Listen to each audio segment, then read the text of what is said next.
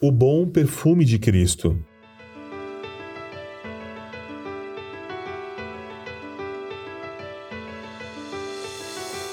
Então Agripa o interrompeu e disse: Você acredita que pode me convencer, tornar-me cristão em tão pouco tempo?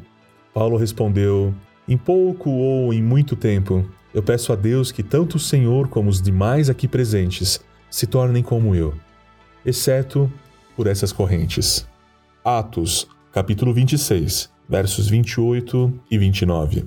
Se você ocupasse um cargo de alto escalão político, talvez um senador ou uma senadora, ou se você fosse um articulista de uma revista, de um jornal, de um grande portal, ou ainda se você tivesse a oportunidade de se dirigir livremente em uma mensagem à nação, em cadeia nacional de rádio e televisão, qual seria essa mensagem?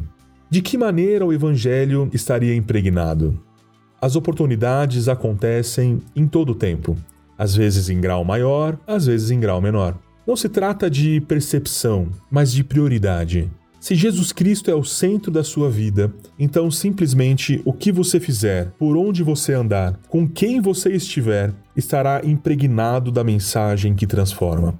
Será evidente como um perfume precioso e marcante, que chama atenção por onde passamos. Não precisamos necessariamente dizer estou usando perfume.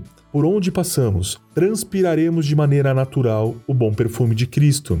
O que tocamos, quem tocamos, palavras, ações estarão marcadas pelo aroma divino, aroma de vida, com notas de amor, alegria, paz, fé, bondade, mansidão, fruto do Espírito de Cristo em nós.